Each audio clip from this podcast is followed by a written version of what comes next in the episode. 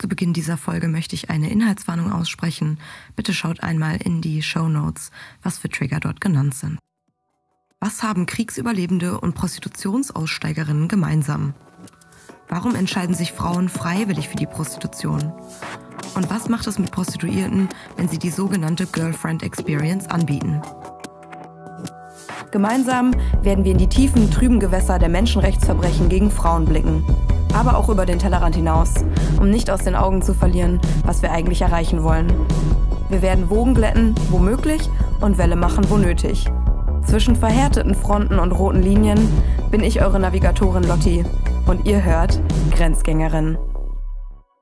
Hallo und herzlich willkommen zur heutigen Folge von Grenzgängerin. Ich bin hier heute mit Dr. Ingeborg Kraus und Frau Kraus, es wäre super, wenn Sie einfach direkt mal damit beginnen, wer Sie sind und was Sie eigentlich machen. Ja, gut, ich bin Psychotherapeutin, habe seit zehn Jahren eine eigene Praxis in Karlsruhe und ja, behandle Leute hier, also alle, ja. Aber ich habe auch immer wieder mal äh, Frauen aus der Prostitution, ja, die zu mir kommen so mit den Jahren habe ich ja einige Erfahrungen jetzt gesammelt. Genau, weil das würde mich ähm, schon interessieren, äh, inwiefern, ähm, ja, also wie man als, als äh, Therapeutin darauf kommt, sich eben für das nordische Modell einzusetzen. Also es hat eine längere Geschichte. Äh, ich war ungefähr so alt wie Sie und habe gerade mein Studium beendet. Da tobte der Krieg im ehemaligen Jugoslawien. Und dann habe ich mir gedacht, ja, warum soll ich jetzt in der Klinik arbeiten? Ich möchte helfen. Also da haben wir ja, Bilder gesehen, wie heute in der Ukraine zerstörte äh, Städte, äh, auch Konzentrationslager und so weiter und so fort. Und dann bin ich runtergegangen. Ich wollte zuerst mal nur kurz dort bleiben. Aus einem Jahr wurden sieben Jahre und in der Zeit habe ich alles Mögliche gesehen, also besonders auch Menschenhandel. Äh, ja, würde man nicht denken. Aber gerade äh, Menschenhändler suchen ja gerade äh, ja, instabile äh, Situationen, äh, um äh, ihre Opfer ja, zu finden. Und gerade in Kriegsgebieten ja, ja, sind die Menschen ja, auf der Flucht, desorientiert, Frauen allein. Äh, und das sind äh, gute potenzielle Opfer für sie.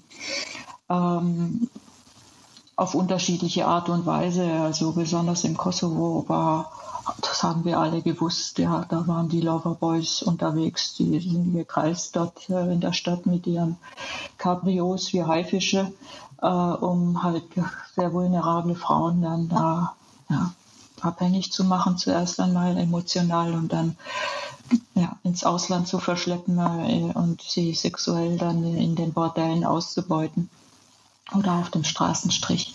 Das wussten wir.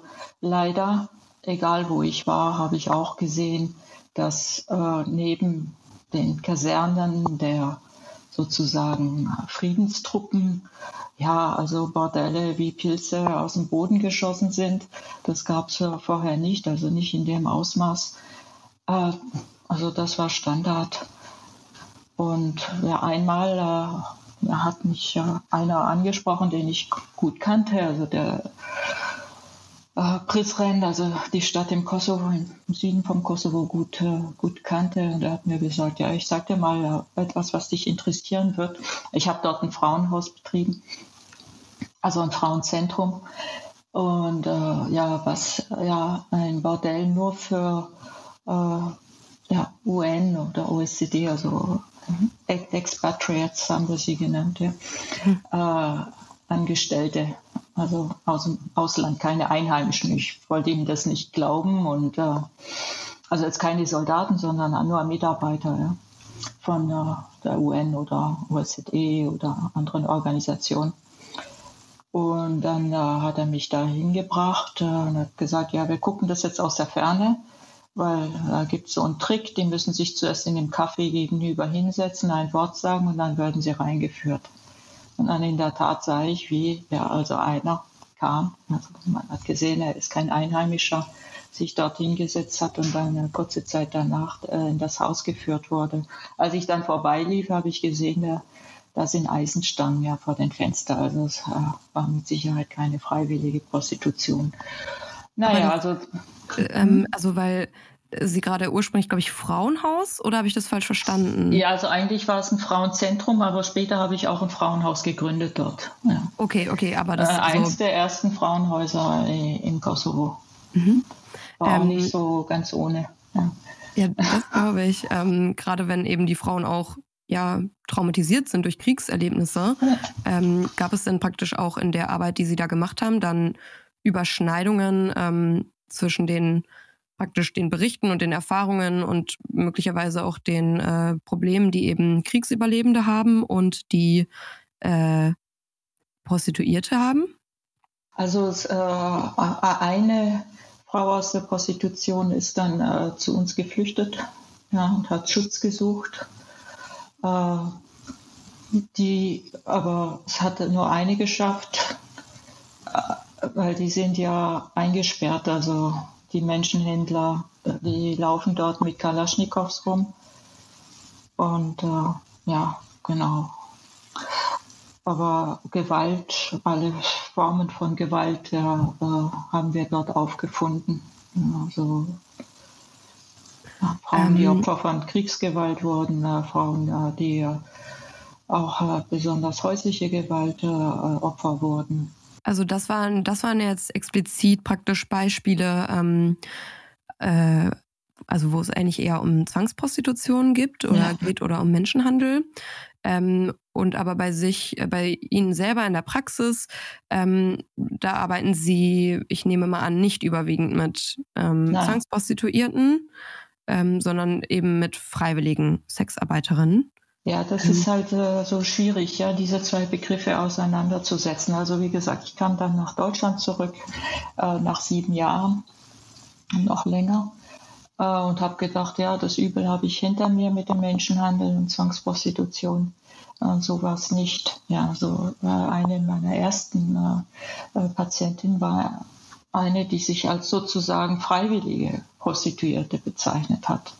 Aber als ich mir so ein bisschen geguckt habe, ja, wie sah, sieht denn ihre Biografie aus? Na, das Klassische, also äh, Gewalt in der Kindheit, äh, Vernachlässigung. Und äh, ähm, sie hatte auch äh, ein Kind von einem Frei, also ihre, ihre Tochter war damals fünf äh, Jahre alt.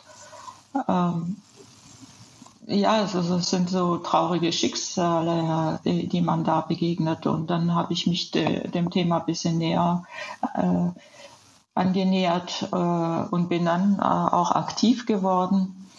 Äh, zuerst mal bei den Grünen, dann äh, äh, also weil, weil ich wirklich entsetzt. Also ich habe dann immer mehr solche Frauen sind zu mir gekommen. Ähm, ja, und habe dann angefangen zu schreiben, äh, Netzwerke aufgebaut, äh, publiziert. Ja, mhm. genau. Äh, weil äh, ich meine, äh, das ist ja dieser Übergang ja, von äh, der Gewalt, der, der, man in der Kindheit erlebt hat. viele haben auch sexuelle Gewalt erlebt und dann der Einstieg in die Prostitution. Und da kann man, die sagen oft von sich selbst, dass sie freiwillig in der Prostitution sind, weil sie selbst ja selbst nicht verstehen, äh, warum sie so, so leicht praktisch eingestiegen sind. Und das habe ich äh, versucht in meinen Texten zu verdeutlichen, dass es äh, eine freiwillige Prostitution eigentlich nicht wirklich gibt. Und mm, ich würde mal sagen, das ist ja eine relativ kontroverse Meinung in Deutschland. Also das, das entspricht ja, ja nicht so, sag ich mal. Ja, ja, eigentlich nicht wirklich. Ja.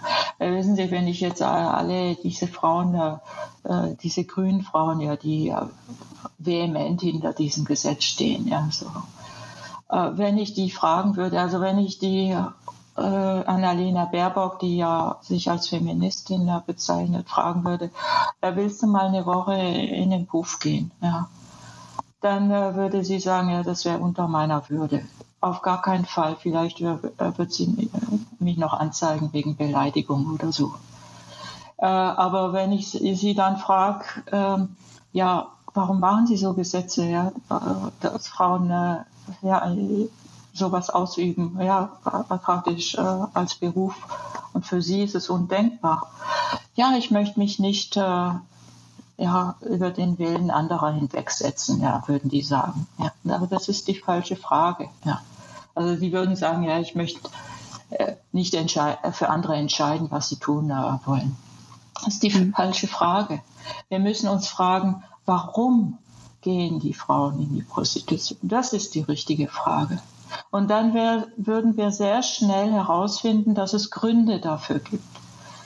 Ja, die sind unterschiedlich. Also ich habe das eine äh, schon benannt, Gewalt in der Vergangenheit. Also die haben schon sehr früh gelernt, sich zu dissoziieren, also von diesen normalen Empfindungen, ja, Ekel, Angst, äh, Scham, äh, will ich nicht, ja, weg damit, ja, was jetzt eine Baerbock automatisch empfinden würde, weil sie nicht dissoziiert ist.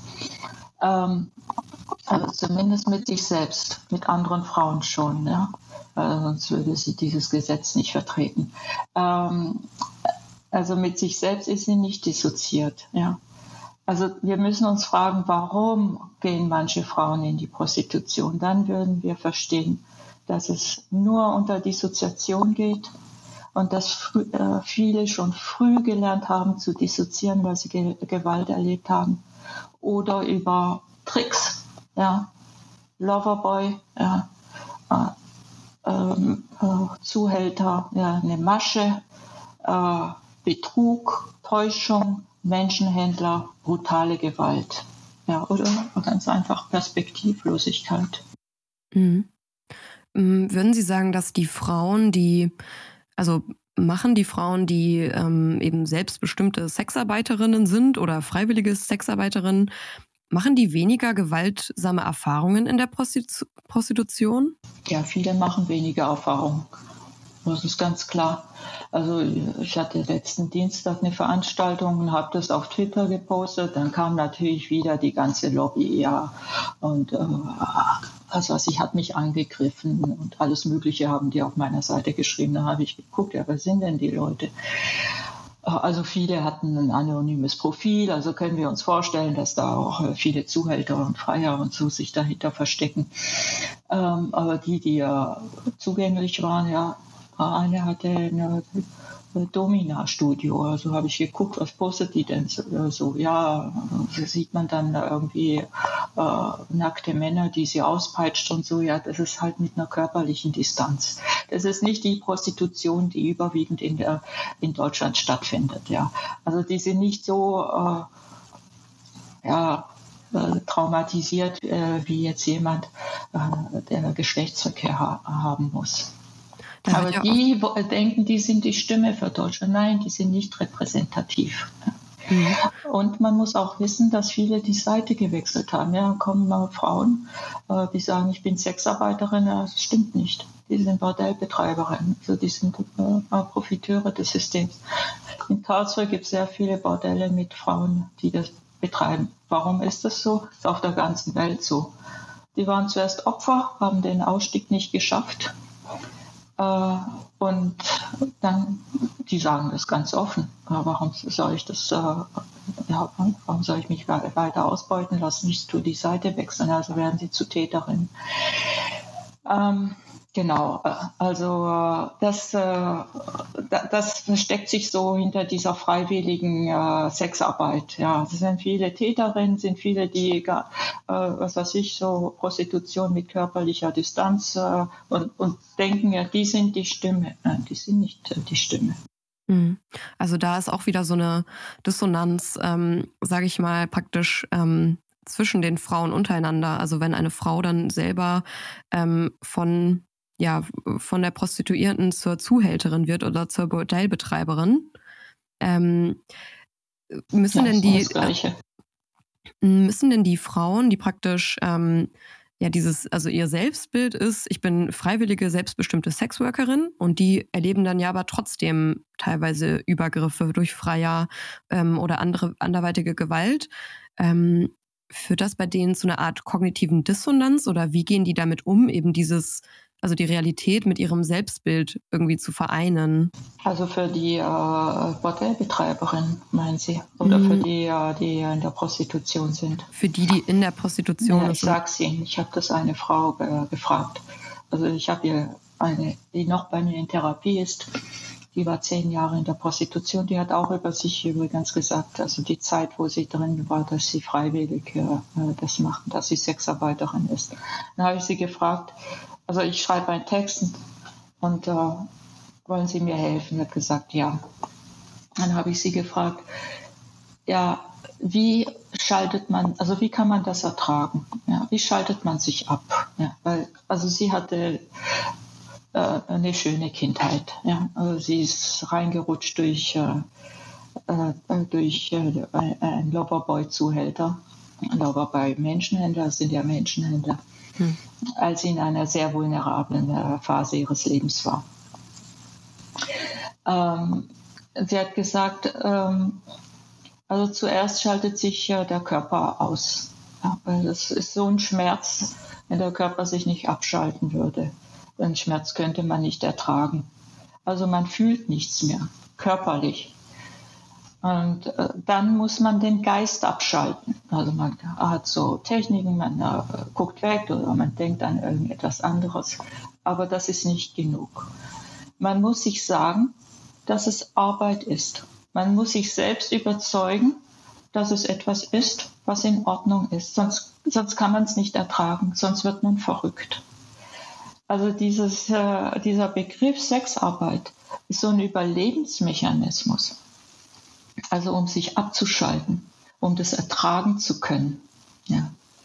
Deswegen sage ich ja äh, immer, also da, äh, auf so Veranstaltungen kommen ja häufig, äh, habe ich selbst äh, schon mehrmals erlebt, diese Sexarbeiterinnen, die sind oft sehr aggressiv, die äh, ja ich habe mich gefragt, warum ist das? Also auf Veranstaltungen bin ich nie aggressiv oder so. Äh, also auch äh, Abolitionistinnen im Allgemeinen treten nicht sehr aggressiv auf. Aber warum ist es so auf der anderen Seite? Also die schreien, ihr nimmt uns unseren Beruf, also richtig. Ähm, ja, weil ohne diesen Schutzmechanismus, ja, also kommt dann der Schmerz hoch. Das ist ein Traumamechanismus, ja dass sie den Schmerz nicht verspüren. Äh, bei dieser Frau, irgendwann ist es auch Schluss ja, mit der Dissoziation. Also die Dissoziation funktioniert ja auch nur über Hormone. Ich meine, das sind ja anästhetische Hormone, die der Körper ausschüttet. Also sie sind anästhesiert, ja. Mhm. Irgendwann hat der Körper nicht mehr die Reserven, also geht das auch weg, ja. Also so hat sie mir das auch gesagt, äh, diese äh, Frau, die bei mir in Therapie ist irgendwann hat der Körper nicht mehr die, diese Reserven. Also entweder greift man dann zu Drogen oder man geht, äh, kann, es geht nicht mehr. Und dann äh, ist der mentale Schutz auch nicht mehr äh, aktiv. Dann kommt nur noch Ekel, ja, Verachtung, äh, also von sich selbst und den, über die Freier und dann ist dieser Schutz, äh, äh, Sexarbeit funktioniert auch nicht mehr, weil dann, man, man, weiß es ja, dass es keine Arbeit ist. Ja. Und dann ähm, geht nichts mehr. Könnten Sie das vielleicht kurz erklären, wie das ähm, im Hirn funktioniert, dieser Schutzmechanismus? Also das äh, haben Sie vielleicht selbst schon mal gesehen, ja, bei Menschen, oder vielleicht hatten Sie selbst äh, mal einen Unfall. Äh, also da äh, die Leute sind so, spüren nichts, ja. Äh, das ist jetzt so eine extreme, eine extreme Situation, ja, so ein Schockzustand. Also deswegen sagt man ja auch äh, einem Erste-Hilfe-Kurs, also die Leute sollen ja nicht rumlaufen, ja, weil die können vielleicht äh, einen Bruch haben und äh, spüren das nicht und können dann mehr Schäden bei sich anrichten. Ähm, da werden dann wahrscheinlich erstmal super viele Stresshormone ausgesendet. Ja, also äh, anästhetische Hormone, sie sind dann äh, unter Anästhesie. Ist, und wie, äh, ja, und wie funktioniert also, das? Ja, der Körper, ja. Genau. Also man kann sie so äh, schneiden und sie spüren nichts. Mhm. Und wie funktioniert das dann praktisch, dass man da also so, so stark dissoziiert oder auch ähm, ja so stark irgendwie ja diesen ganzen Schmerz und diesen Ekel unterdrückt, ähm, weil man erlebt das ja trotzdem. Also die Frauen, die ja. in der Prostitution sind, die erleben das trotzdem. Und genau, die erleben das trotzdem und das ist ja der Trugschluss. Ja, also sie können in Bordelle gehen und die Frauen lächeln und dann sagen, denen geht's gut. Ja, äh, das funktioniert eine gewisse Zeit lang sehr gut. Und dann könnte auch mit denen äh, äh, Tests machen und äh, würde vielleicht äh, also keine PTBS äh, äh, diagnostizieren können. Aber das ist ja bei Trauma so. Ja. Trauma entwickelt sich me meistens zeitversetzt. Ähm, also die Leute funktionieren, ja, und erst später das, was sie erlebt haben unter dieser Dissoziation, was sie aber trotzdem erlebt haben, was der Körper und der Geist gespeichert hat, aber woanders, das taucht dann wieder zeitversetzt auf und leider in der ganzen Intensität. Also das, was sie in dem Moment nicht gespürt haben, vielleicht haben sie gelächelt und sich überzeugt da, äh, darin, ja, dass sie doch eine ganz wichtige Arbeit machen. Das äh, taucht zeitversetzt dann da auf. Ja, äh, genau. Und äh, ja, das kann man dann auch nicht mehr so schnell äh, reparieren. Also, weil viele denken, ja, dann mach halt eine Traumatherapie und dann geht es dir wieder gut.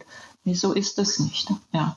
Also diese Frau, die äh, zehn Jahre dann in der Prostitution war, die ist jetzt sieben Jahre draußen und die hat immer noch eine ganz starke PDBS, die hat Albträume, die hat Angst rauszugehen. Wenn sie draußen ist, hat sie Angst vor Männern, sie hat Angst vor den Blicken der Männer, sie hat Angst, dass sie äh, angefasst wird, äh, sie hat äh, Angst, dass, dass äh, man sie als äh, sexuelles Objekt anstarrt. Also alles, was sie im Bordell erlebt hat, hat sie im Alltag ja, Angst. Davor hat sie im Alltag jetzt Angst. Ja. Ich kann mir vorstellen, dass praktisch bei denjenigen, die dieses Selbstbild der selbstbestimmten Sexarbeiterin von sich hatten, dass wenn da das praktisch passiert, dass ja nicht nur, also nicht nur das ganze Trauma irgendwie hochkommt, sondern dass man ja auch einen Zusammenbruch der ganzen Identität irgendwie hat, weil sich ja schon viel darum ja, abspielt. Ist, ja, das ist die Enttäuschung über sich selbst. Das ist auch die Scham dann. Ja, das ist äh, sehr traurig. Und äh, eine Frau, äh, die in der Prostitution war, die hat mir gesagt, gut, äh, die schlagen natürlich auch, ja, die Zuhälter sind äh, am Anfang, ja, so ein Loverboy ist, ist er vielleicht nett, ja, da spielt die große Liebe vor. Nachher kommt die andere Seite, ja, nachher taucht die Gewalt auf. Und eine hat mir gesagt, ja, also die erste Ohrfeige hat noch wehgetan, die zweite habe ich gar nicht mehr gespürt. Aber was mir immer wehgetan hat, ja, das war diese Erniedrigung, was ich von ihm jeden Tag erlebt habe. Ja, Sätze wie, ja, also du kannst froh sein, dass äh, du überhaupt noch ein Freier äh, äh, abkriegst, so wie du aussiehst. Du bist doch nichts anderes wert, äh, äh, als eine Mutter zu sein. Also so richtig, also wenn ich das höre, ja, und das, und das setzt sich dann fest. Ja, diese, das, leider, ja, leider übernehmen dann diese Frauen diese Überzeugung, ja, dass sie nichts wert sind und leider, ja, bleiben dann auch viele, viele, viele, das ist auch ein Grund, weshalb äh, wenige den Ausstieg schaffen. Ähm, bleiben sie dann auch in der Prostitution, weil ihr Selbstwert komplett zerstört wurde da drin. Das, äh, ja, genau. Das, das hat viele Ähnlichkeiten für mich, ähm, was ich so über so ähm, ja, toxisch, toxische Beziehungen weiß oder ähm, häusliche Gewalt, ja. ähm, dass da praktisch auch das Selbstbild oder ähm, das Selbstbewusstsein der Frau äh, zerstört wird ja. und man richtig runtergemacht wird, ja. ähm, damit sie eben danach denkt, okay, sobald ich jetzt einmal ein bisschen positive Aufmerksamkeit von dieser Person bekomme, ähm, dann ist das total gut. Oder dass man auch im Sinne von, ja, wie so ein Stockholm-Syndrom versucht, sich dem eigentlichen Täter anzubiedern. Ähm, das ist wahrscheinlich dann in der Prostitution auch so, dass man eben ab irgendeinem Punkt, ja, ich, ich will eigentlich nicht das Wort brechen nutzen, ja, ähm, aber genau, so ein praktisch so eine Hemmschwelle einfach überschritten ist, ähm, ab, ab, der man ja irgendwie willenlos ist oder sich total dem Willen ähm, des Täters so unterbeugt. Ja, ja, viele. Ich weiß nicht, ich war vor ganz 20 Jahren auf einer Ver Veranstaltung. Äh, äh, da kam äh, so eine Feministin und wir waren ja auch alle so überzeugt äh, von diesem neuen Gesetz, von dem Prostitutionsgesetz. Und die haben gesagt, ja, die Prostituierten, die sollen sich dann da zusammentun und sich Sexarbeiter, ich weiß nicht, was sie gesagt und für ihre Rechte, für mehr Arbeitsrechte kämpfen und so. Ja, ich meine, was schwätzt die Frau? Ja, also wenn man, das können die nicht. Ja, das kann man bei einer normalen Arbeit machen, wo der Wille nicht gebrochen ist, wo man nicht äh, kaputt, wo man kein Trauma erlebt. Äh, das geht nicht. Die haben eine ganz, äh, die hat eine ganz falsche Vorstellung von dieser Tätigkeit gehabt. Die Frauen können nicht für, für sich kämpfen. Die sind gebrochen. Ne? Viele, viele rutschen in die Prostitution über Menschenhandel rein oder Zwang. Und dann bleiben viele äh, in der Prostitution, weil sie gebrochen wurden, weil sie nicht mehr daran glauben, dass sie noch irgendetwas anderes machen können. Und dann heißt es freiwillige Prostitution. Sorry, ja. Aber wenn es zuerst Menschenhandel war, dann ist es nachher auch keine freiwillige Prostitution. Ne? Und das finde ich eigentlich so ja perfide, ähm, weil ich das tatsächlich von Aussteigerinnen oder teilweise bin ich auch dazu übergegangen, Überlebende zu sagen, ähm, weil das eigentlich für mich mehr die Realität aus der Prostitution widerspiegelt. Und da habe ich aber mehrmals eben von, ähm, von Frauen, von Prostituierten und ich glaube auch von einer Pornodarstellerin äh, mal gehört, dass sie eben, die waren sich nicht bewusst in dem Moment, dass sie gerade in diesem Moment Opfer von Menschenhandel sind. Also dass praktisch so subtil mit der Loverboy-Methode gearbeitet wurde, ganz subtiles Grooming. Ähm, also ne, so praktisch, die, die darauf hinleiten, um immer zu extremeren Praktiken auch zu drängen. Ähm, und das ist ja, also das finde ich so, also besonders krass, einfach, dass praktisch diese Groomer oder diese Loverboys in der Lage sind, diese Frauen ähm, ja so zu manipulieren, dass die dann von sich selber glauben, dass sie das freiwillig machen, dass es ihre eigene freiwillige Entscheidung ist. Ja, äh, also die machen ja, die machen das ja, weil sie helfen wollen. Ja, also äh, diese eine Frau, die ja noch bei mir in Therapie ist, äh, ich habe sie auch gefragt, ja, wie war das dann? Die Entscheidung war, in ein Bordell zu gehen, war das schwierig. Die hat gesagt, nee, überhaupt nicht. Also ich habe mich als Retterin äh, betrachtet. Der hatte Probleme, der hatte Schulden und ich habe äh, gesehen, okay, ich mache das jetzt kurz. Äh, ich überwinde mich und dann rette ich ihn. Also sie hat sich wie, was weiß ich, äh, eine Prinzessin auf dem Pferd gesehen, die jetzt da in den Kampf zieht für äh, ihren Prinz. Aber die war nach zwei Wochen kaputt, ja, und ist zehn Jahre dann geblieben. Da hat sie ausgebeutet bis zum geht nicht mehr, ja. Ja, dass dann auch das Selbstvertrauen so gebrochen ist, dass man Komplett. auch den Ausstieg, genau, den nicht Noch mehr heute äh, tut sie die Schuld sich geben. Warum habe ich nicht Nein gesagt? Ja? Mhm. Nein, ich habe ja gesagt, das ist eine Masche, das ist Betrug gewesen. Das ist ein Menschenhändler gewesen. Ja. Eine andere Frau, das war in Kosovo. Das da muss man wirklich sehr äh, stark aufpassen, ja. Also in diesen Krisengebieten. Es war, die Oma kam sogar zu uns, weil äh, ihre Enkelin, also ihre Eltern im Krieg verloren hat und die wurde von so einem Loverboy gegroomt, ja. Und die hat halt daran nicht geglaubt, die Oma, und die wusste nicht, was sie tun soll.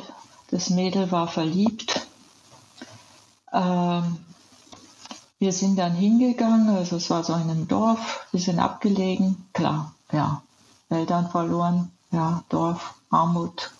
Und kommt ähm, ein junger Charming Boy im Cabrio. Die wollte so sehr daran glauben. Die wollte von uns nichts mehr wissen. Ja, wir haben ihr gesagt, du wirst in einem Bordell landen. Der liebt dich nicht die wollte an ihren Traumprinzen glauben. Mhm. Ich glaube, dafür ist es total wichtig. Ähm, also, ich sag mal gut, in einem, in einem Krisengebiet, in einem Kriegsgebiet ist das natürlich schwierig, aber gerade in Deutschland, dass man halt schon in den Schulen anfängt, darüber aufzuklären. Ähm, ja, aber das alles bringt nichts, ja. Also diese Aufklärung mit so einem Gesetz. Weil da verstehen Sie, weil mhm. die Gesellschaft, also die Politik und die Gesellschaft sagt ja, also, also es gibt ja eine positive Form der Prostitution, ja, äh, die man, der man nachgehen kann. Mhm. Klar, das ist natürlich ähm, beim nordischen Modell, ne, gibt es natürlich die verschiedenen Pfeiler und Aufklärungsarbeit ist natürlich nur einer davon. Ähm, aber ich, weil ich dachte, also mein Gedanke war eher, dass halt, hm, was ich so feststelle, wenn man sich so die Mainstream-Medien auch anschaut, ähm, ich denke jetzt gerade zum Beispiel an so junge Formate vom öffentlich-rechtlichen Rundfunk, äh, also vom Funk. Und die machen relativ viel zum Thema Prostitution an Inhalten. Also auf YouTube irgendwelche Dokus und äh, also ich hab da, da hatten die ein Video von einer minderjährigen Domina, die ja keine Sexpraktiken macht, aber eben Domina ist so und die Fantasien von Männern befriedigt. Oder äh, ja, die zeigen, wie toll OnlyFans ist und sie sagen, ja, Prostitution, Sexarbeit, das ist alles so super. Ähm, und dass ich das Gefühl habe, dass Mädchen und junge Frauen damit zermürbt werden. Das ja, praktisch genau, dass, dass Sexarbeit oder Prostitution als normale Tätigkeit dargestellt ja, hat. Das, das, und da, das dominante Bild in Deutschland. Und das praktisch dadurch, ähm, das sind natürlich, das ist natürlich nicht direkt die Loverboy-Masche, aber die Loverboy-Masche arbeitet ja auch damit, dass ähm, ja, ich sag mal, die Tätigkeit irgendwie ähm, sehr positiv dargestellt wird und ähm, man, man versucht das irgendwie äh, ja zu verharmlosen und es ist so toll, du verdienst ja. Geld. Ähm, aber ob praktisch mit dieser Strategie, die ja von den Mainstream-Medien irgendwie so aktuell gefahren wird, ob das nicht auch ähm, praktisch dafür sorgen wird, dass äh, junge Frauen, die nicht vortraumatisiert sind, dann einsteigen in die, in die ja, Prostitution. Klar. Ich hatte auch solche Frauen in Therapie. Die war ja, gut, es war jetzt schon nicht die schönste Kindheit, aber ich würde jetzt auch nicht sagen, ja, dass sie jetzt da schwere Traumata erlebt hat, aber die war Studentin in München äh, und äh, mit einer Freundin äh, haben die halt gejobbt und dann haben sie gesagt, ja, wollen wir es nicht mal probieren, da verdienen wir mehr Geld. Ah, also, ja, genau. Und äh, also die eine, beide sind eingestiegen. Eine ist dann bei mir ja, nach Jahren in Therapie gelandet mit. Also hat äh, das Studium natürlich dann abgebrochen, weil das geht ja dann auch nicht. Das, das, die denken halt, äh, das ist so ein Nebenjob. Also das war, aber das wird ja auch so vermittelt, ja dass es machbar ist. Ja. Ähm, naja, das Ende vom Lied, äh, äh, Alkoholabhängigkeit äh, mit einer BDBS. Ja. Und äh, das ist nicht, nicht so einfach. Ja. Mhm. Also, kein Beruf, ja, und seelisch krank geworden. Und sogar mhm. sie hat gesagt, ja, also auch das erste Mal, ja, man muss sich ausschalten. Man muss sich dissoziieren, obwohl sie, also ohne Vortraumatisierung äh, äh, und ohne Loverboy, also nur als, als Nebenjob versucht. Äh, auch da hat sie gesagt, nee, muss man sich ausschalten. Ja. Und das ist ja, also hm, ich, ich hatte mal gesehen, dass ähm, ich glaube vor einem Jahr ungefähr, da wurde in Berlin, ähm, wurde praktisch ankommenden ähm, geflüchteten ukrainischen Frauen, ja. wurde da für die ein Workshop gemacht zum Einstieg in ja. die Sexarbeit. Ja. Ähm, und ich meine, da müsste man vielleicht einfach mal undercover hingehen und sich sowas anschauen. Nicht Aber da frage ich, da frage ich mich halt, was da erzählt äh, wird. Wird das Waren Sie bei so einem Workshop? Äh, nee, war ich nicht. Ich, ich frage mich jetzt. An, ja, genau, ich habe das angezeigt. Ich habe das ah, angezeigt okay. bei der Polizei. Äh, das war dieses Trans-Sex-Works, ja, Wir mhm. haben also wir haben dafür geworben, äh, junge Ukrainerinnen in der Prostitution zu arbeiten, äh, also als schnelles Geld. Und die haben auch ganz offen äh, geschrieben, also in beiden Sprachen, in drei Sprachen sogar, ja, dass es schnelles Geld ist und äh, dass man noch nicht mal die Sprache braucht und äh, dass es einfach ist. Ja. Und das habe ich dann angezeigt bei der Polizei. Es ist auch die äh, zuständige Kriminal Inspektorin dorthin gegangen und die hat mir auch geantwortet und die Antwort war, ja, ich kann nichts tun, Frau Kraus. Ja, das ist ein äh, staatlich geförderter Verein äh, und es äh, entspricht den Richtlinien und das war's. Äh, ich habe mir ehrlich gesagt, ja, aber das ist, äh, verstehen Sie, das ist das Gesetz, ja. in dem wir äh, also ich, entweder habe ich gesagt, ja, wissen Sie, wir brauchen keine Menschenhändler hier in Deutschland. Ja, das macht der Staat mit ja. dem Gesetz. Ja. Also das ist ja, ich wusste nicht, dass der Verein tatsächlich auch staatlich gefördert ist. Das ist mir jetzt neu. Ja. Aber also.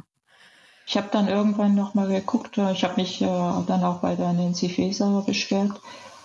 Ähm, auf jeden Fall äh, existiert ihre Webseite nicht mehr. Also irgendwas muss dann doch, haben die doch herausgefunden, was nicht so ganz äh, in Ordnung ist. Aber ich weiß nicht.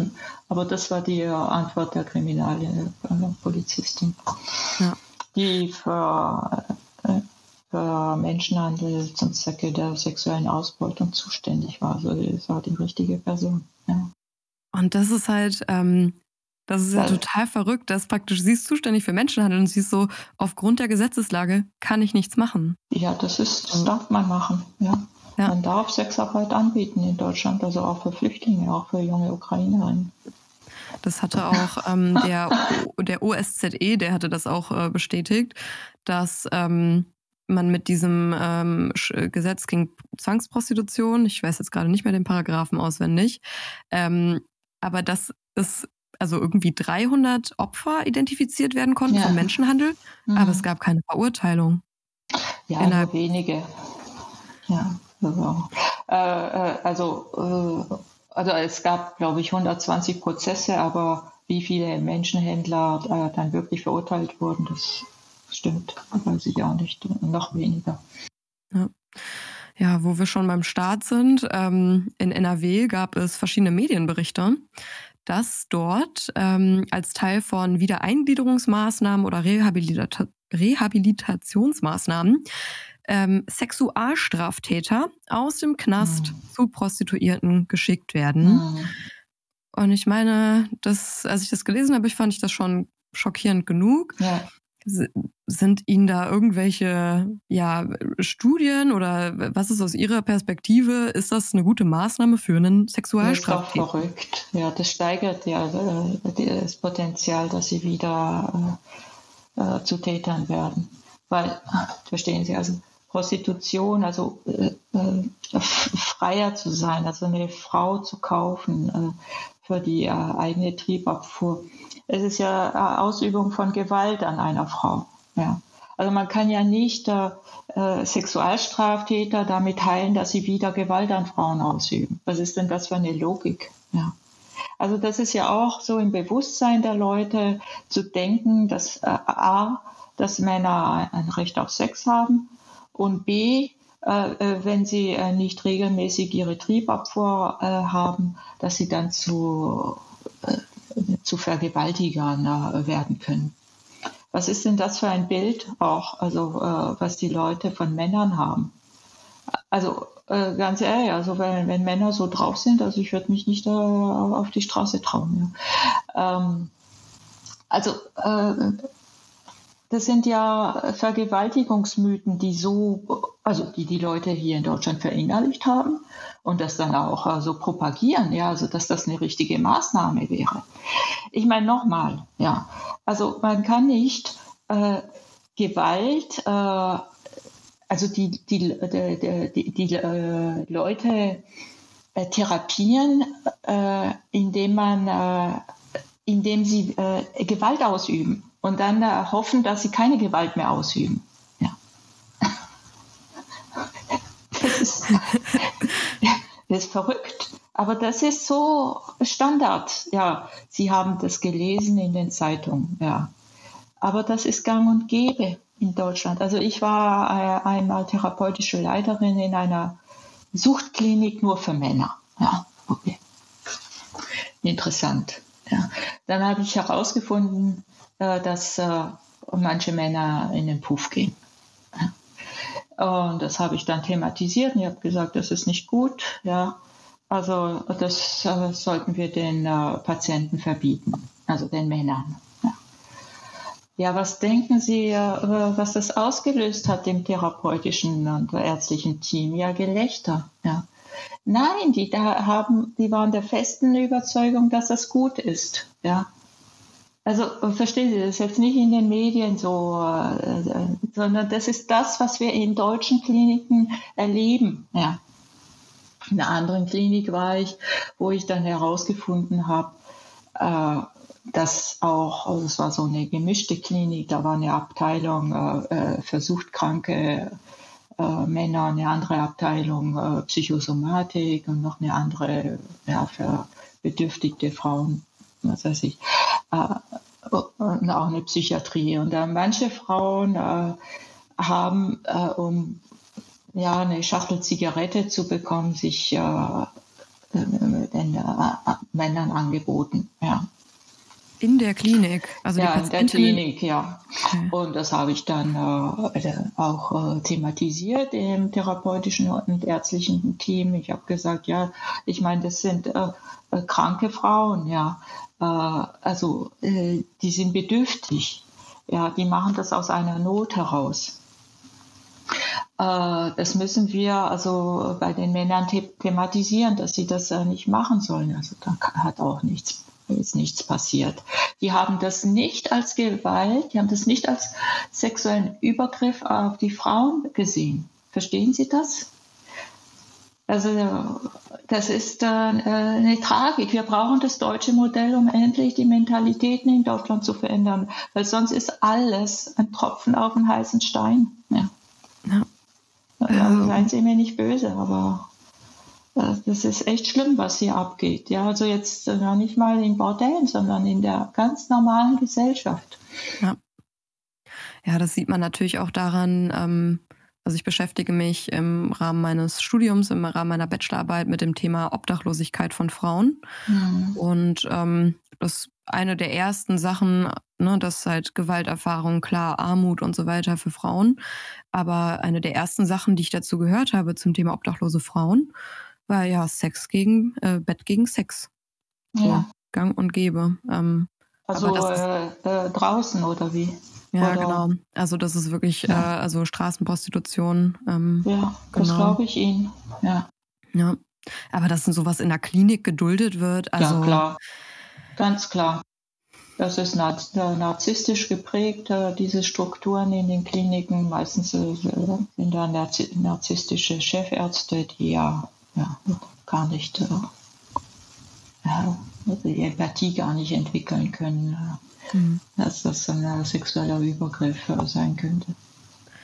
Das ist natürlich auch die Frage, ähm, das ist ja auch immer wieder bei, ähm, ich sag mal so Polizeibeamten oder so, ne, die Frage, wer von denen eigentlich selber freier ist. Ja. Weil das natürlich einen erheblichen Einfluss darauf hat, ja. wie ich so ein System ansehe, wenn ich halt selber Profiteur von, davon bin. Ja. Ich habe jetzt mal geguckt äh, vor ein paar Tagen, äh, immerhin hat meine Seite Trauma in Prostitution, also auf Facebook fast 2000 Abonnenten. Und dann habe ich mal geguckt, äh, wie viele sind denn Männer und wie viele Frauen, ja, die sich da abonnieren. Das ist ja frei für alle. Ja, Männer sind nur 13 Prozent.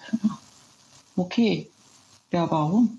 War, warum so wenig? Das ist offen für alle. Menschenhandel betrifft ja, äh, also gerade dieses Thema müsste umgekehrt sein, ja. Mehr Männer müssten sich dafür interessieren, weil es sind ja Männer, die das ganze System ja mit den Freiern aufrechterhalten. Naja, es gibt eine Philosophin, äh, die hat gesagt, also das Nichtinteresse für ein äh, Thema, was wirklich eine Riesennot in der Gesellschaft ausmacht, ist auch, äh, also fördert ja auch äh, den Tatbestand. Also die sind äh, Mittäter, also auch die, die sich nicht abonnieren. Mhm. Also die, also weil ich sag mal, gerade in, im Bereich ähm, der Psychotherapeuten, da frage ich mich doch, wie das, wie das aussehen sollte, ähm, wenn eine traumatisierte Prostituierte bei einem äh, Therapeuten auftaucht, der eben Prostitution für selbstbestimmte Sexarbeit hält. Ja, also das kann wie, gut vorkommen. Ja, das ist äh, deswegen äh, so, sollten die sich gut informieren. Ja, deswegen habe ich da auch auf der Seite äh, alle Unterzeichnerinnen äh, und Unterzeichner gelistet. Ja, weil ich mir, mh, weil ich mir da doch denke, wenn man sich die Studienlage anschaut, ähm, ist das ja schon, also ich sag mal, ne, ich weiß ja auch, dass es immer relativ schwierig ist, ähm, da überhaupt breite Erhebungen zu machen und gerade auch quantitativ zu arbeiten. Aber ähm, ja, wenn man sich eben da diese Zahlen anschaut, ähm, wie oft oder wie häufig zum Beispiel ja. eine PTBS entsteht und ja. ähm, nach, also äh, Kriegsopfer, ich glaube 30 Prozent, ähm, Vergewaltigung 50 Prozent und Prostitution 60 Prozent. Mhm. Das ist ja schon sehr erheblich. Aber haben ja. Sie einfach das Gefühl, dass praktisch solche Inhalte, ich sag mal in Fachkreisen oder auch im Studium oder so, einfach nicht thematisiert werden? Oder? Ja, es wird nicht thematisiert. Es wird auch nicht thematisiert, also in Deutschland schon überhaupt nicht. Ja. Äh, und es äh, will auch nicht, äh, ja, die wollen es auch nicht wissen. Ja. Also ich hatte, also das war äh, schon ewig her. Wann war das? Äh, ich glaube 2004 oder 2005 hatte ich auch in der Klinik gearbeitet und äh, fand meinen Kollegen eigentlich ganz nett und man hat sich dann äh, so unter Kollegen in der Mittagspause getroffen und dann hat er ja, seine Probleme in seiner Partnerschaft äh, beschrieben und dann hat der andere Kollege und hat dann auch gemeint, ja, vielleicht will ich mich trennen. Äh, und die hatten halt auch gerade zwei kleine Kinder und so. Dann hat der andere Kollege gesagt, äh, nee, geh doch lieber in den Puff. Äh, ich meine, ich war da zu dem Zeitpunkt noch keine Aktivistin, aber es hat mich so schockiert. Äh, das war so selbstverständlich für die, ja, unter Psychotherapeuten. Ich war so schockiert, ja. Die haben das gar nicht verstanden, dass ich ja, mich darüber aufgeregt habe. Also ich meine, ähm, dass ich jetzt schockiert bin, dass er vorschlägt, äh, zu einer Prostituierten zu gehen. Also das ja. ist ja noch schlimmer, als zu sagen, ja, such dir doch eine Freundin nebenbei. Also es ist ja noch also ich finde das noch krasser, aber äh, äh, ne? Und dann ich. ich aber es ist heute so noch krasser. Das war vor fast 20 Jahren. Das ist heute noch viel krasser. Ja. Ähm, ja, etwas, was man auch in Freierforen immer wieder liest, ist ja, dass ähm, Männer sich äh, die sogenannte Girlfriend Experience wünschen. Ähm, mhm. Ähm, also wirklich, dass äh, also teilweise auch so im Sinne von Escort, dass man zusammen essen geht oder so Sugar Daddying ähm, und äh, die Frau soll eben voll die Emotionalität und die Intimität vorspielen ja, und ähm, also man darf überhaupt keinerlei Lustlosigkeit oder irgendwas anmerken. Ja. Und da frage ich mich immer noch mal, was das also was das nochmal zusätzlich praktisch ähm, für eine Komponente hat ähm, für die prostituierten Frauen, eben dieses, also diese Emotionen auch so vorzuspielen. Also jede Frau, die ich in Therapie hatte, die hat mir gesagt, also das ist das Schlimmste. Ja. Also, äh, also eine hat mir gesagt, ja, so unten kann man sich noch so abschneiden. Ja. Aber äh, da ist es schwierig, ja, mit Küssen und so. Da kann man sich nicht so ganz dissoziieren. Da spürt man einfach diesen Ekel. Mhm. Ja man will es ja nicht. Oder dass man dann eventuell halt im Nachhinein zu ja dann wieder zu äh, Suchtmitteln oder so greift, um ja, eben, weil um man nicht vertragen zu können. Ja. Genau. Ähm, oh. eine, also äh, in Deutschland tut man ja immer so, ah, Escort ist so die, die noble Form der Prostitution. Nee, das ist die schlimmste Form der Prostitution, ja.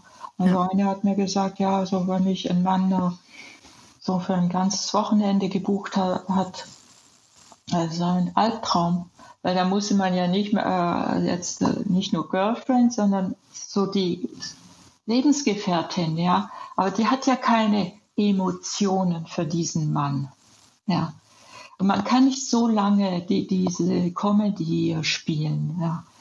Also die hat gesagt, die, also einer wollte mit ihr so übers Wochenende irgendwo äh, wegfliegen und die hat schon, äh, die hat einfach angefangen zu weinen am Flughafen, ja, weil sie äh, dann richtige Pärchen gesehen haben, die sich ja also richtig lieben und die war da als Marionette, ja, und musste es spielen.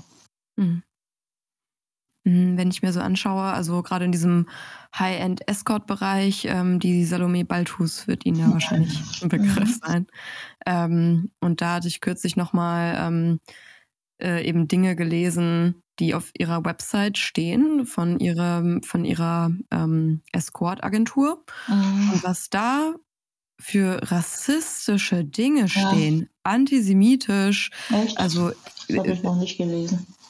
Ja, wo sie sich selber als irgendwie was, dass sie aussieht wie ein zartes jüdisches Mädchen oder irgendwie sowas. Also Echt? Mädchen, auch noch so ein, so ein pädophiler Aspekt irgendwie damit rein. Ähm, ja, das ist ja ständig bei ihr. Ja, und das halt, ähm, weil das ja so als irgendwie High-End und das ist ja irgendwie anders und so und aber also der Rassismus so und ich sag mal auch dieses dieses pädophile oder ne, dass man eben als möglichst jung äh, aussehen ja, muss die und ganze Zeit. Das genau, ist je älter, Thema. Genau, je älter man wird, desto weniger verdient man. Ähm, das spiegelt sich ja im, im High-End-Bereich genauso wieder wie eben in einem Laufhaus, sage ich mal. Mhm. Also real besteht da gar kein Unterschied. Ja, das ist, äh, das ist ja Thema äh, Pädophilie. Also die wurde ja auch angezeigt, weil sie wirklich, äh, also Pädo, äh, äh, also wie nennt man das, äh, kinderpornografische Bilder und tierpornografische Bilder auf ihrer Website hatte. Also das hat sie jetzt entfernt. Das ist schon ein paar Jahre her. das haben sie, glaube ich, nicht gesehen. Ich habe die noch gesehen. Wir hatten ein paar Screenshots noch davon. Äh, also ja. wo, wo man äh, sie auch sieht, also dass sie von einem Mann äh, ja, Sex, Sex, hat und sie sagt Papa. Äh, das mhm. Boah, also, also wird, aber äh, sie hat keine Strafe bekommen. Verstehen Sie? Also das ist ja auch so eine Sache. Also da brauchen wir, ich meine, die Gesetze haben wir ja schon. Also äh, Kinderpornografie und Tierpornografie sind nicht äh, gestattet in Deutschland. Und sie hat das verbreitet auf ihrer Webseite. Mhm. Gut, sie hat es jetzt entfernt, aber sie ist nicht dafür bestraft worden. Sie hätte dafür bestraft worden ja, ja. müssen. Ja. Ich hatte jetzt kürzlich aus, ich glaube, Duisburg einen Fall. Ähm, da hatte ein erwachsener Mann, hat es entweder versucht oder hat es geschafft, eben mit einer 13-Jährigen, die sich prostituiert hat, Sex zu haben. Und ähm, weil der, dieser Mann äh, anscheinend auch irgendwie äh, sich prostituiert, deswegen hätte er ja nur eine Gefälligkeit von einer Kollegin angenommen. Und es ging hier um ein 13-jähriges Mädchen und einen erwachsenen Mann. Also mhm. so eine Verharmlosung der Situation. Und äh, dieser Mann ist jetzt mit einer Geldstrafe wettgekommen. Ja, das bin ich. Mhm. Also. Unglaublich. Und ähm, die Klimaaktivistin äh, der äh, letzten Generation, die müssen hart büßen, ja. Also das kann, verstehen ja. Sie. Ja, ja, also die verkehrte Welt, ja. Ähm, unabhängig davon, was man davon hält, ist es halt einfach auch die Verhältnismäßigkeit. Ja. Also die für mich irgendwie unverständlich ist. Ähm, ja. ja. Äh, weil wir jetzt gerade beim, eigentlich beim Thema Escort waren, ähm, äh, was ist denn mit so Sexualbegleitung? Also so therapeutisch, ähm, gerade für behinderte Menschen oder ältere Menschen ähm, gibt es das ja irgendwie.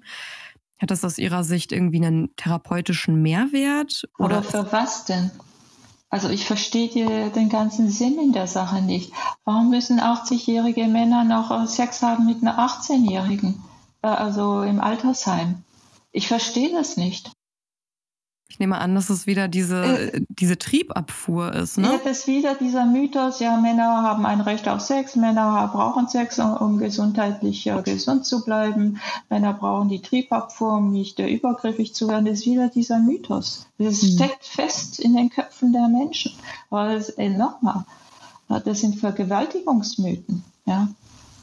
Also so macht man Männer äh, zu Triebtätern. Ja.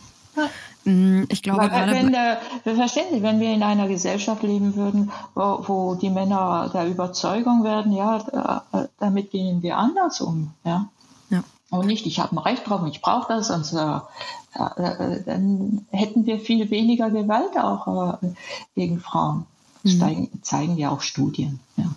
Ähm, ja, ich glaube, es ist eher bei Menschen mit Behinderung, dass man eben denkt, okay, ähm, diese Menschen, vielleicht gerade wenn sie in einem Heim leben oder so, dass die eben auch körperliche Zuneigung bekommen und ne, irgendwie ja. also Körperkontakt ja auch wichtig ist, vielleicht fürs Wohlbefinden. Ja, ähm, also ich, äh, mich haben äh, diesbezüglich äh, zwei Frauen angerufen. Also, äh, also einmal hat mich eine Mutter angerufen. Ich mache manchmal wollen die Leute einfach nur mit mir sprechen, weil sie gucken im Internet, was wurde denn darüber geschrieben und dann fallen sie auf mich, ja, und dann wollen sie einfach mal nur so ein Gespräch haben. So wie ich hier. ja, aber ohne das aufzunehmen, einfach nur so. Und eine Mutter hat äh, mich angerufen und hat gesagt, ja, sie hat äh, einen Sohn, äh, der ist also körperbehindert äh, und sie wollte ihm halt was Gutes machen und hat äh, das dann auch äh, veranlasst, dass ja, äh, dass eine Prostituierte dann äh, zu ihm kommt und äh, sie sagt, ja, jetzt ist es ein, zu einem Problem geworden, weil jetzt sind erst seine Sexualtriebe so ja, äh, hervorgerufen worden und jetzt hat das gar nicht mehr unter Kontrolle. Ja. Also sie hat dadurch ein Problem geschaffen. Mhm. Und äh, sie wollte dann mir einfach nur sagen, das ist nicht die Lösung, das schafft Probleme. Ja. Mhm. Eine andere Frau hat mich angerufen und hat gesagt, ja, was denkt ihr eigentlich für uns? Sind wir so hässlich, dass wir auch äh, in dem Zustand keine Partnerin finden können? Ja. Also es ist eine Beleidigung, das zu denken, ja. Mhm. Weil egal äh, wie man ist, man kann auch äh, als Mensch mit einer Behinderung eine glückliche Beziehung führen. Es wird alles so auf den Sex reduziert. Das ist wirklich eklig, ja. Ja. Ja, und vor allem die Intimität die sich ähm, vielleicht ein Mensch wünscht, der eben ähm, ja sehr schwer behindert ist und eben nicht in der Lage ist, selbstständig eben eine romantische Beziehung oder so aufzubauen.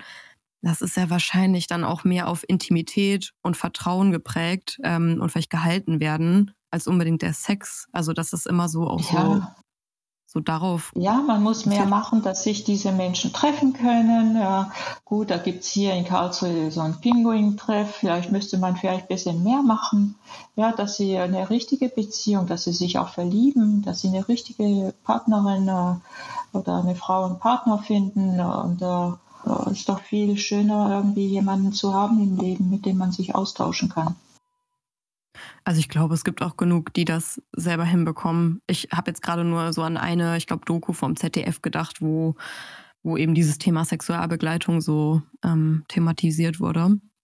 Ähm, oh. Aber was wäre denn, also weil, ich sag mal, es war jetzt nicht die, die hoffnungsvollste Stunde, die wir hier miteinander hatten. Mhm. Was wären denn Ihrer Meinung nach ja konkrete Maßnahmen, die wir jetzt irgendwie anfangen könnten zu ergreifen, um eben das nordische Modell umzusetzen in Deutschland? Also ich weiß nicht, ich bin so ziemlich frustriert von dieser Politik. Ja, also die Politik muss sich ja äh, jetzt mal äh, bewegen. Ja, ich möchte nur noch mal äh also sagen, wie viele Aufforderungen Deutschland schon bekommen hat, um das nordische Modell umzusetzen. Also man muss schon sagen, also dass Deutschland äh, äh, also überhaupt nicht im europäischen äh, Sinne handelt und auf äh, internationale Richtlinien einfach pfeift. Also Deutschland äh, äh, verhält sich wie ein sturer Bock, also so richtig, weiß nicht. Also 1949 hat schon die UN damals die Bundesregierung hat diese Konvention noch nicht ratifiziert. Das ist auch schon unglaublich, ja. Welches Jahr war das nochmal? 1949. 49? Ja, noch nicht ratifiziert. Ja. Also das zum Thema, ja, wir, wir sind so äh, international.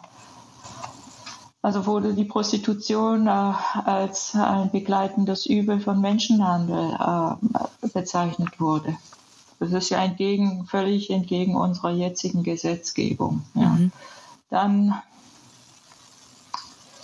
2014 hat äh, das Europäische Parlament äh, auch äh, ihren Mitgliedstaaten empfohlen, äh, das war jetzt keine bindende Resolution, aber äh, auf jeden Fall gab, gibt es diese Resolution. Also dieses äh, nordische Modelle einzuführen. Äh, Im selben Jahr der Europarat, ja. Dann äh, seit 20 Jahren, also tut sich ja was in Europa, ja. Also Schweden, Frankreich, äh, Irland und äh, Norwegen und ganz viele Länder haben das nordische Modell eingeführt. Also wir tun so, als, oh, was ist los? Ja, wir bekommen nichts mit. 2019 das G7-Treffen hat das, äh, äh, den äh, Mitgliedstaaten das nordische Modell empfohlen. 2021 die OSZE, äh, dieses Jahr 2023 äh, das äh, Europäische Parlament hatte allen Mitgliedstaaten das nordische Modell empfohlen. Und ganz neu, die OSZE hat also, vor ein paar Tagen Deutschland aufgefordert, äh, mehr zu tun. Ja. ja. Äh, also, hallo, wo leben wir? Sind wir auf dem Mars oder was? Nein, wir leben in Europa, wo, all, wo wir permanent aufgefordert werden, etwas zu tun. Ja, äh, also das nordische Modell einzuführen, also den, äh, äh, die Nachfrage zu reduzieren. Ja, macht man ja nur mit dem nordischen Modell. Wir machen genau das Gegenteil. Wir machen das Gegenteil. Also wir haben ja, äh, das äh, Palermo-Protokoll unterschrieben, zwar mit fünf Jahren Verspätung, aber Deutschland hat es äh, mit Druck auch unterschrieben. Also ist das, äh, das Protokoll, also die Verpflichtung, äh, sich äh, gegen Menschenhandel einzusetzen. Wir machen genau das Gegenteil. Also wir unterschreiben etwas und machen genau das Gegenteil. Verstehen Sie? Also, also es muss was auf der politischen Ebene jetzt passieren. Ja. Dann bin ich wieder in Veranstaltungen mit Politikern und die sagen mir immer wieder, ja, das muss von der Gesellschaft kommen. Ja, und dann äh, bewegen wir uns. Nein. In Schweden äh, war 30 Prozent nur für das nordische Modell, also das schwedische Modell damals. Ja. Heute 70 Prozent. Und jetzt verlangen die, nachdem sie 20 Jahren die, äh, die Gesellschaft mit diesem blöden Gesetz mürbe gemacht haben, also schon verdummt sind und denken, ja, Sexarbeit gibt's, ja, jetzt verlangen sie, dass die Gesellschaft das äh, nordische Modell verlangt. Ja. ja. Nee, also äh, ich bin heilfroh, da, dass es Europa gibt und dass äh, Deutschland da diesen Druck äh, auch äh, bekommt. Ja. Wird äh, kommen, das nordische Modell in Deutschland, das ist ganz klar. Ja. Aber ich bin sehr frustriert und auch wütend. Und wenn es kommt, dann war, wird, war es eine schwierige Geburt. Ja. Ja. Also wirklich. Ich bin richtig wütend auf diese Politik. Alle. Ja, Alle das, Parteien. Keine einzige Partei hat das in ihrem Programm stehen. Nix null. Und das ist echt, also, weil ich auch gerade nochmal drüber nachgedacht habe, das hatte ich ja gerade erzählt, dass ähm, in den öffentlich-rechtlichen Medien ja auch so für ja die selbstbestimmte Sexarbeit Werbung gemacht wird, sage ich mal. Aber eigentlich Echt? ist es ja, also ich sag mal, Werbung. Ja, es ne? wird überall Werbung gemacht. Genau. Ähm, ja, auf Taxis überall, ja. Artemis, wenn ich in Berlin bin, sehe ich ständig ja Taxis mit der Artemis stehen. Ja, wenn ich hier in, äh, im NRW mit dem Zug fahre, fahre ich auch oft genug. Wenn ich jetzt zum Beispiel nach Düsseldorf fahre, fahre ich auch an irgendwelchen Saunaclubs oder keine Ahnung Ja, was äh, die vorbei. ganze Zeit, ganz Ja. normal. Ähm, genau, Und es das, hört nicht auf. Ja. aber weil ich mich so ein bisschen frage, also der öffentlich-rechtliche Rundfunk sollte ja eigentlich äh, der, also irgendwie auch kritisch zur Regierung sein, sag ich mal. Und Mhm, das ist sollte. aber, ja, und dass da so eine totale Propaganda gemacht wird, Ja. dann wird aber gesagt, also die Regierung sagt, nee, das muss aus der Gesellschaft kommen, aber die Gesellschaft wird die ganze Zeit mit dieser Werbung bombardiert. Ja, wird Und- normalisiert. Das, Ja. Äh, die übernehmen keine Verantwortung. Ja. Äh, ja, die ha haben mit diesem Gesetz äh, Prostitution normalisiert, damit das bedeutet auch Gewalt äh, gegen Frauen äh, unsichtbar gemacht. Ja. Äh, ja, Ähm, um, um auf einer vielleicht etwas positiveren, auf einem positiveren Ton zu enden, ähm, was wäre denn etwas oder was ist Ihrer Meinung nach etwas, worüber wir jetzt noch nicht gesprochen haben, was aber mehr Aufmerksamkeit finden sollte? gut die Freier. Ja, weil das nordische Modell äh, fokussiert ja, äh, ist ja darauf fokussiert, dass die Nachfrage eingedämmt wird, weil äh, ohne Freier gibt es keine Prostitution, ohne Freier gibt es keine Menschenhandel zur sexuellen Ausbeutung. Das muss, also äh, wir brauchen äh, die, die, diese Gesetzänderung, weil äh, Freier, den Freiern ist es scheißegal, ob sie vor sich eine, ja, gut, angeblich ja, freiwillige Sexarbeiterin haben oder ein Opfer von äh, Zwangsprostitution. Die wissen das. Also ich hatte äh, übrigens auch Freier in Therapie, also die irgendwann mal ge- sich gesagt, also die haben ge- gezielt mich gesucht, weil die, die keine Antworten, also keine richtigen Antworten mehr aus ihrem Umfeld bekommen haben, weil da wird das ja alles normalisiert. Und äh, in der Therapie geht es halt auch darum, äh, dass sie begreifen, äh, was sie auch äh, gemacht haben und was sie ausgeblendet haben. Ja, und äh, eine, äh, eine Frage lautet immer, welche Indizien im Kontakt zu den Frauen haben dafür gesprochen, dass Sexkauf als eine Form der Gewalt von den Frauen erlebt wurde. So, das kriegen sie als Aufgabe mit. Also ihre eigene Erfahrung, ja. Und das, ich lese nur ein paar Antworten vor. Ja. Ich habe eine Frau für zwölf Stunden für Silvester gebucht und nachdem wir Sex hatten, hat sie nicht mehr mit mir geredet. Die restlichen zehn Stunden war sie nicht mehr ansprechbar. Also das zu dem Thema, ja, äh, Escort oder Girlfriend Sex. Die sind dann so angewidert, dass die gar nicht mehr sprechen können. Ja. Mhm. Also eigentlich hätte er auf den Trichter kommen können, äh, also das mache ich nicht mehr, aber der hat fortgesetzt, bis er irgendwann dann gesagt hat, also ich glaube, ich spreche jetzt jemanden an, der mich anders berät. Mhm. Weil die Freunde sagen ihm, ja, dann geh halt zu einer anderen. Ja. Eine andere Frau wollte nur in völliger Dunkelheit Sex haben. Ja. Warum denn wohl? Die meisten Frauen gingen nach dem Sex ins Badezimmer und blieben dort so dort sehr lange. Als sie rauskam, musste ich sofort gehen. Warum denn wohl? Eine Frau sagte, dass es für Männer besser sei, zu, prostituieren, zu prostituierten Frauen zu gehen, anstatt Frauen zu vergewaltigen. Als sie das sagte, hätte sie fast geweint, weil ihr in diesem Moment klar wurde, was sie in der Prostitution erlebt. Ja, permanente Vergewaltigung. Ja. Eine Frau sagte, das sind die Antworten von den Freiern, ne? keine Frau will das. Sie war Griechin und fügte hinzu, dass ihre Familie ohne, ohne ihr Geld verhungern würde. Er hat es halt trotzdem gemacht. Ein anderer Sexkäufer war Stammkunde einer Frau und erfuhr von ihr, dass sie in ihrer Kindheit äh, von ihrem Vater sexuell missbraucht wurde. Und da habe ich ihn gefragt, nun, ich glaube, sie, hätten, äh, sie hätte etwas anderes gebraucht als Sex äh, mit einem Fremden. Warum haben Sie sie weiterhin gesehen? Weil ich dafür bezahlt habe, sagt er. Ein anderer Sexkäufer äh, sagte, ich sah sie zittern und sie sagte mir, dass sie es nicht machen wolle, dass sie es nur wegen dem Geld mache. Dann habe ich ihn gefragt, ja und, was haben Sie dann getan? Ja, ich hatte Sex mit ihr. Aber wieso denn? Sie wollte das nicht. Ja, aber ich habe dafür bezahlt.